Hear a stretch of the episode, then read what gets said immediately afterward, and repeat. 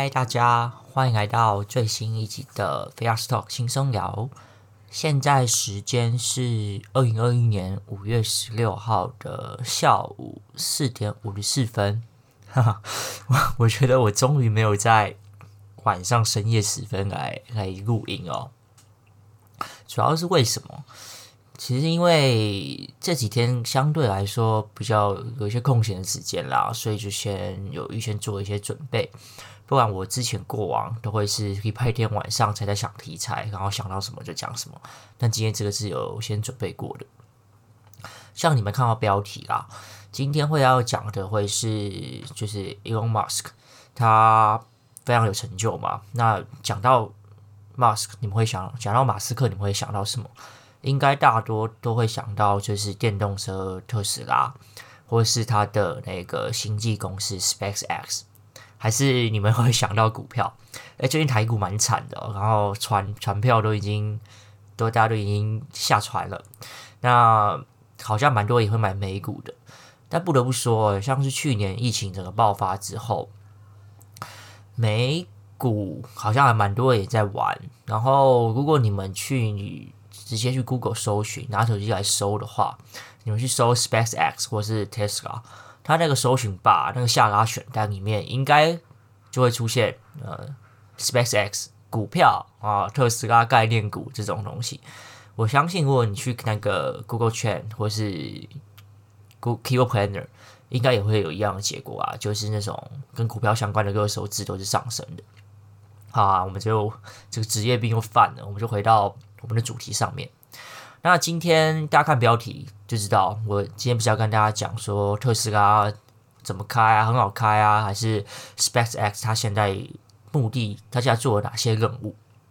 我们之后有机会再聊啦。因为最近也有看到 SpaceX 他们新的那个 Starship 新舰，呃，SN 十五，它成功的就是试飞嘛，然后也。成功的着陆，哦，我觉得我看到那影片真的是认真觉得哦，真的很厉害，科幻感十足。就你知道，垂直起飞跟垂直降落的那种，就很像是之前电影里面看到的优优浮嘛，然后也可以瞬间移动什么的。那我觉得应该是之后的事情啦。但不得不说，SpaceX 这个这次的成功发射跟降落是认真很厉害。好，那今天不会讲这两个，所以今天会跟大家聊的是 Starlink 星链，呃，也有人会说它是星链计划啦。那星链是什么？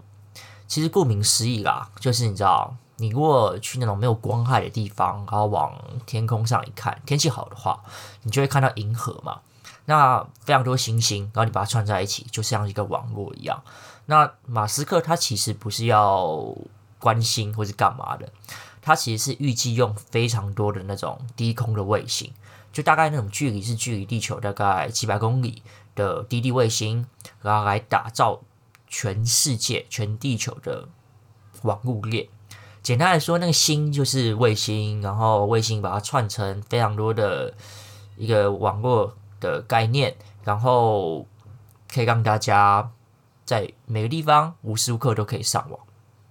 大家可以先想一下啊，大家现在上网会用的是什么？其实不外乎就是手机的四 G 或者五 G 的无线的的 SIM 卡嘛，或是你如果你是在公司或是家里，你可能就是那个中华电信的光纤固体的网络。那其实这种讯号，不管是 WiFi 啊、四 G 上网、五 G 上网，它其实也都是走海底电缆嘛，然后拉到不同的地方，然后建基地台，然后让大家有讯号可以用。那所以这个其实你有实体的电缆线，其实就会有所谓的限制出现嘛。所以马斯克他其实想要解决什么问题？他想要解决是，其实世界上有很多偏远的地区，它其实是没有网络的，或是像是美国比较比较郊区的地方，它就算有网络，但它的网络速度其实是慢的可以哦。就你可能要载一个东西，或者你要上传一个东西，其实速度就是。载超久，所以像我之前有跟这种国外的人就是讲话嘛，他有些地方他的那个网络的真的不太好，所以就必须要关掉视讯，然后来讲，就只用只用音讯来讲，他那个才不会有延迟或是卡顿的情况。那既然他最终目标是要解决，就是在无人烟的地方也可以用呃网络的话，那其实他就必须要走，不是走地底，也不是走海底，它就是要走天空嘛。所以星链它其实就是应运而生了。那其实他有说过哦，马斯克有说过，他希望 Starlink 它的网络速度其实是从五十到一百五十 M 之间。那他也说，希望二零二一年底的话是可以达到三百 M 哦。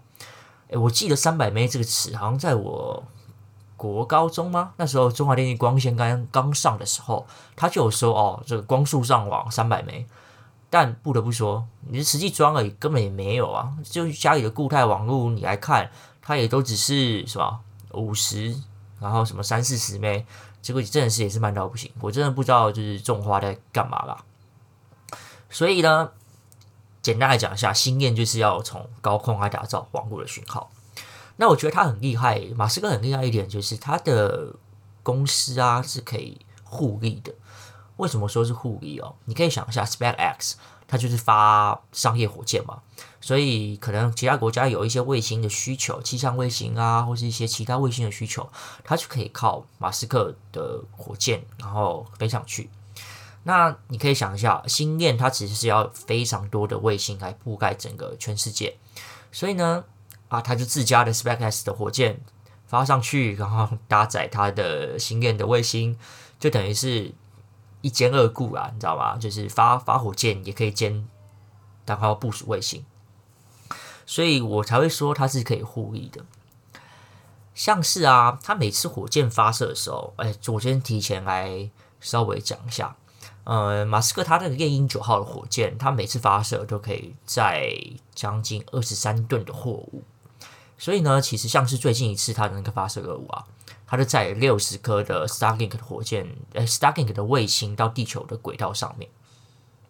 然后马斯克也说，他这个 Starlink 的计划，它是可以反向的支撑 SpaceX 它的呃花费啊，然后是等于作为一个副业来支撑 SpaceX 发射火箭的经济来源。毕竟你们知道，它发射一次那个猎鹰九号的火箭，它就要烧掉三四百万美金哦，是美金，这是天文数字。而且这个价格还是和火箭能回收使用过的价格，所以可以想象之前呃，NASA 美国人 NASA 他在登陆月球或者他发射一些东西到国际太空站的时候，他那个金额都是比现在 SpaceX 他发射金额要高出非常多的。那记得之前马斯克有说过，他会需要大概一万多颗的卫星来完整覆盖整个地球，就可以让地球的任何一个角落都是可以来。星际上网啊，我觉得星际上网这个词还蛮酷的。那截至目前为止啦，大概据据我去看一些报道或者资料，上面是写说，将近有十一千多颗的卫星的数量。那从去年开始，呃，就已经有呃星链计划的贝塔的测试，它是从美国先优先，然后加拿大地区也有，那部分的英国地区跟其他欧洲国家好像也有一些地方已经可以开始测试的。所以，如果大家有兴趣的话，你可以直接上 YouTube 去搜寻，其实还蛮多人去开箱 Starlink。然后，如果你是真的是国外的人，你是你可以你有 beta 测试的话，你就会收到就是 SpaceX 呃 Starlink 它寄来的一个包裹。那这个包裹其实就是我不知道大家年纪跟我差不差差不多吗？还是还是更小，或是更大？可以是小耳朵的那种天线的东西，就你知道之前。很像那种雷达，那接收外星讯号那种东西，一个一个圆盘嘛。那它就它就会寄来一个包裹，里面就有一个类似圆盘的东西。那你就必须把它组装，然后把它安装在自己家的屋顶啊，或是户外花园空旷的地方。那你安装完，你就可以接收呃 Starlink 卫星的讯号，然后转换成你家中可能你要的用 WiFi 啦，或是呃实体的网路线，好像是可以转接的。我自己是觉得那个东西科技感很足啊。但如果你们实际去看一些呃 YouTube 上面的评论啊，或者什么的，呃，他们有评论说，哎，可能网络速度是没有到非常快，然后呃覆盖范围可能某些地方还是收不太到。但毕竟是因为 beta 测试嘛，加上那时候的卫星数量其实也不算多，现在才一千多个，它预计是要十倍，一万多个。所以呢，我觉得是参考就好，主要说还是就很很未来，或是很。跟现在很跟现在既有的模式是非常不同的。那大家可能也好奇哦，呃，我们现在在台湾可不可以拿贝塔测试？那其实是不行的，因为它是美国、加拿大、英国才有嘛。那其实贝塔测试它是蛮贵的哦，你们想想看，它那一盒那个天线，然后就那个碟形天线啊，加一些支架跟一些接收器，那些东西整包就要就要四百九十九块美金，相当于台币现在汇率是二十八、二十九嘛，那至少也要个一万四、一万五嘛。主要是那个天线设备就要一万五。然后每个月你还是要付大概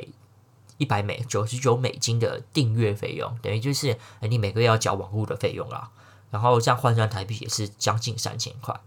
所以其实加总单一的设备费用你缴清之后，你每个月还要付将近三千块的订阅费用，其实费用是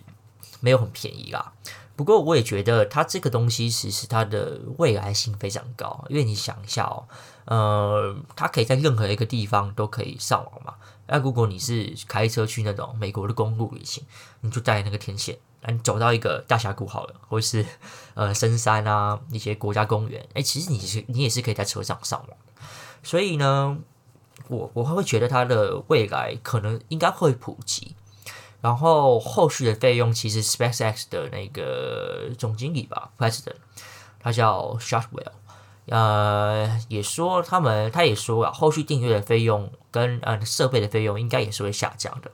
毕竟，如果你那个使用的基数，如果是人口基数越来越大，它那个费用应该是可以压低的，没错啦。那后来先跟大家讲一下整个 Starlink 它是什么东西嘛，那大家也都知道，它是一个星际的网络服务。那后来就会接下来就会跟大家讲说，哎，台湾我们是不是可以可以申请？答案是可以的。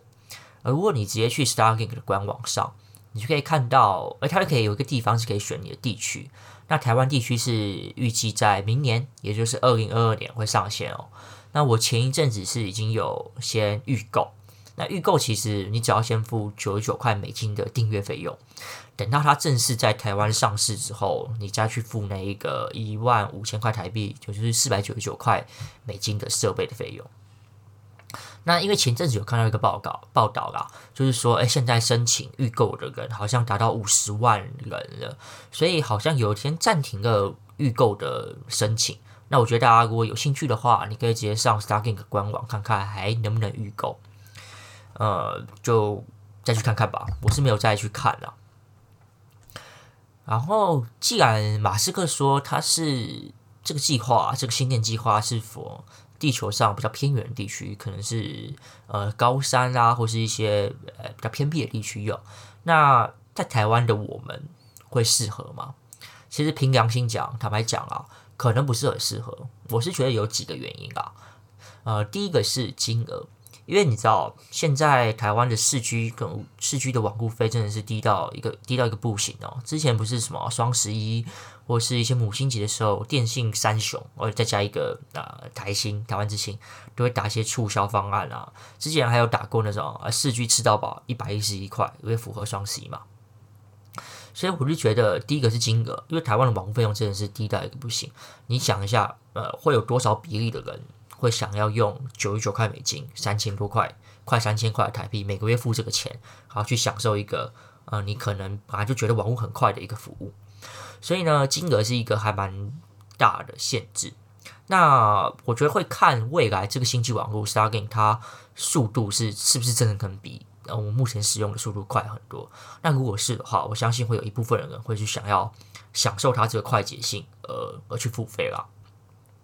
那第二个是适用的程度，因为你知道台湾它其实没有所谓的偏远地区，除非是那种高山深到一个不行的地方，比如说玉山顶端啊，或是其实我也想不到还有哪片，或是一些比较偏的山林里面。但那些山区其实大部分的观光的山区，阿里山那种，其实也都有地基地台啊，所以其实那是你在那些比较。偏远或是高山地区，其实你的网络还是收得到，或是你海边，其实中华或是台科大宣传都还是收得到，所以也不会像是有那种美国可能比较偏远的乡下地方网络烂到不行的那种情况哦。而且想一下，如果真的是那种高山或是深山里面，你也不会住在那边嘛，那更何况你要用呃网络这件事情。那第三个其实就是台湾的都市的人口密集度实在是有点太高，因为马斯克有说过，如果都市人口非常密集，然后这个密集的地区，这个都市假设台北市好了，有非常多人一直想要，同时想要用 Starlink 的服务，那有可能整体因为太多人用了，它网络的速度可能会因此而受限降低哦，这是非常有可能的。所以就是总结，这是三点啊，台湾地区可能不太适用的原因。第一个就是金额，第二个就是可能啊适用程度啊，我市区就用的好好的，我也没有觉得很慢，为什么我要用？第三个就是如果太多人想要用，呃，可能速度会变慢哦。好，那最后我跟大家分享一下，我觉得我看待这个星链计划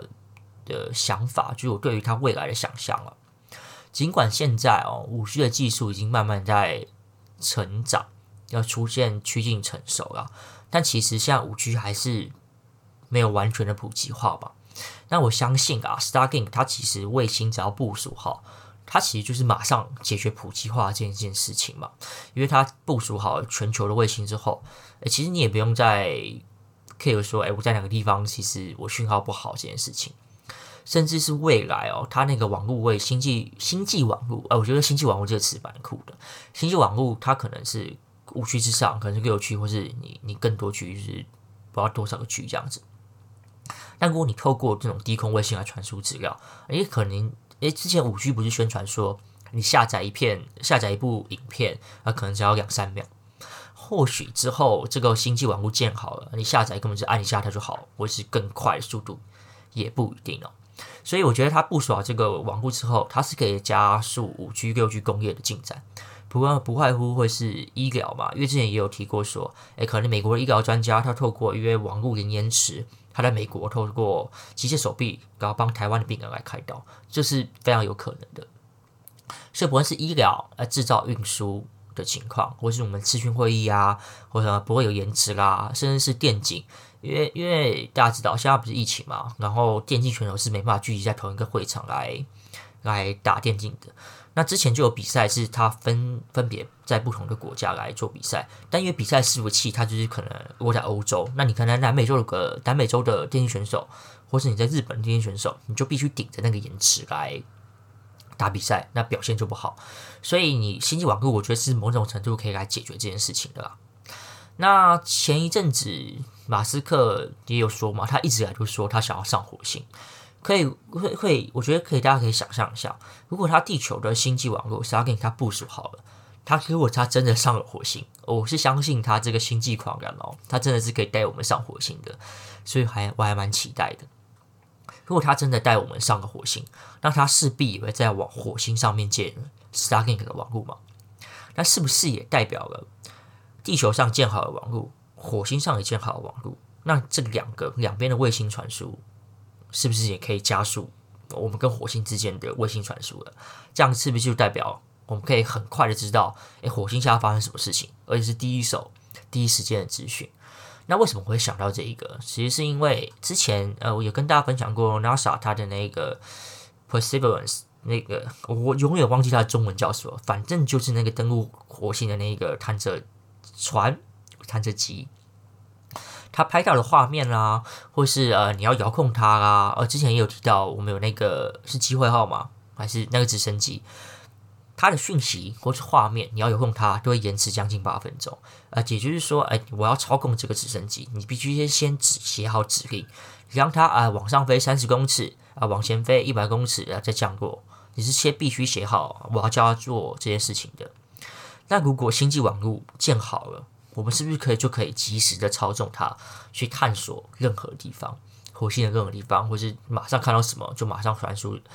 呃东西回来？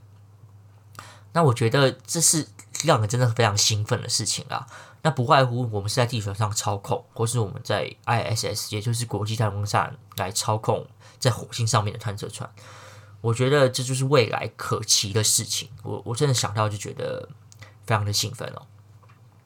那以上就是整个我对于 Starlink 目前发展状况跟一些介绍跟未来的想法啦。如果大家有兴趣，就直接去呃网络上搜寻 Starlink 或者星链，就可以看到他们的官网。我觉得他做的是非常有科技感，就真的是一个那种雷达在接收讯号的网页，然后你可以看到宇宙的一些星空。那总之，最新一集的 Podcast，我们就回到了我原本做这一个 Podcast，有先定好一个方向，就是我要往外走，我想要向宇宙或者太空发展，我就想要出去的这个主题啦。那我其实讲完这一集，还蛮多感触的，就会让我想到星际效应。呃，我个人真的觉得星际效应是我现在人生当中 Top One 的电影，我大概看了六七次了吧。那他其实那个 Cooper，他有在电影里面讲过一句话，他说我们以前很时常仰望天空，然后是想要探究我们地球在宇宙中实际是存在什么位置。但我们现在只望着地面，担心着生存的问题。因为那个故事就是，呃，他们现在是地球面临的末日的危机。然后之前人们是非常是想要往太空进发，有冒险的精神的。那只是因为现实的情况，不得不向现实妥协，然后在地球当做一个留守人，然后每天就只是担心，哎，吃不吃得饱啊这种问题。我觉得这句话某种程度有点。像是现在的情况，我们都担心的最近疫情的发展，那人类未来会不会因为这次的浩劫而有什么变化？但我是觉得更这现在的情况就更加深了我们应该往外走的这个信念吧，而不是留守在地球，然后看有没有什么办法可以解决。我觉得往外走，或者向太空进发，才是我们未来应该要做的事情。那讲了，他不啷当讲了快二十几分钟哦。那听到现在的你们，我相信应该也是跟我差不多，渴望前往宇宙的探险者。所以呢，我觉得就期望我们未来的某一天，maybe 是二零四五，我们可以一起上太空。就先这样吧，我们下次再见喽，拜拜。